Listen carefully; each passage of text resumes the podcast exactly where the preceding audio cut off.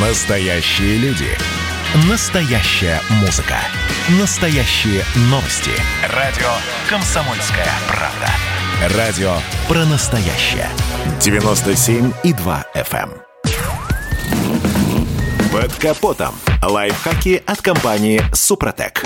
С вами Кирилл Манжула. Здравия желаю. О тормозной системе, конечно, при условиях ее исправности, мы привыкли задумываться только когда необходимо заменить колодки или диски. Увы, но это не совсем правильный подход. Также время от времени систему необходимо проверять и на наличие в ней воды. Поясню. Как все знают, важной составляющей системы является тормозная жидкость, и она имеет целый ряд уникальных свойств. Первое – не закипать при высоких температурах.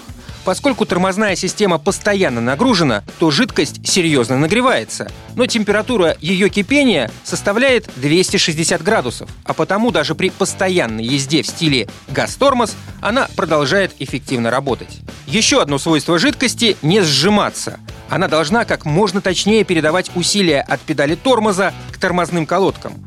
Собственно, два этих перечисленных свойства и меняются в худшую сторону, когда в тормозную систему попадает вода.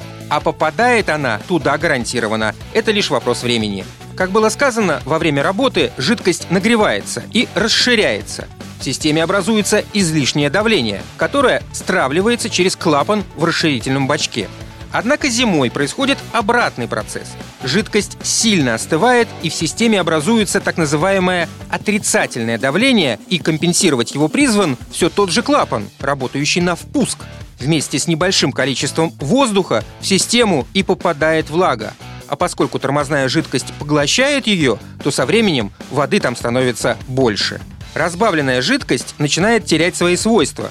Так, например, температура закипания может уменьшиться в два раза, а далее при закипании влага собирается в более крупные пузыри, и со временем жидкость начинает сжиматься. Как следствие, тормоза перестают быть острыми и точными. В конечном итоге, если не поменять жидкость, даже утопленная в половину педаль тормоза не сможет остановить ваш автомобиль. Определить, сколько воды в тормозной жидкости, можно специальным тестером. Если его нет, то можно использовать мультиметр. Для этого на приборе нужно выставить положение 20 вольт. Красным плюсовым щупом коснуться плюсовой клеммы аккумулятора, а минусовой черный окунуть в бачок с тормозной жидкостью.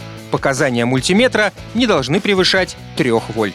На этом пока все. С вами был Кирилл Манжула. Слушайте рубрику «Под капотом» и программу «Мой автомобиль» в подкастах на нашем сайте и в мобильном приложении «Радио Комсомольская правда», а в эфире с понедельника по четверг в 7 утра. И помните, мы не истина в последней инстанции, но направление указываем верное.